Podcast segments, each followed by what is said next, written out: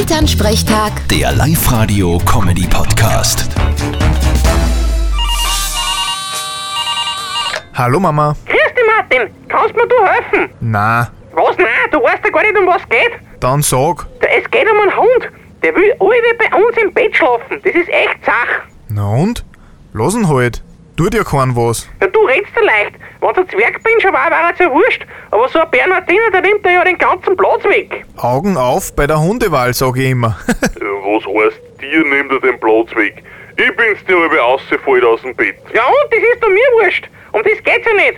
Aber das ganze Bett, das hudelt dann alle und die Haare hängen überall umeinander. Mama, das darfst du ihm gar nicht angewöhnen.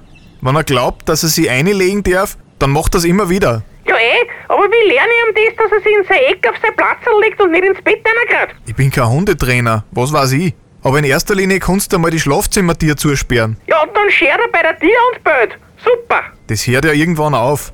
Und weißt, was passiert, wenn er aufhört zum Bellen? Na, was denn? Dann gewinnt er den Nobelpreis.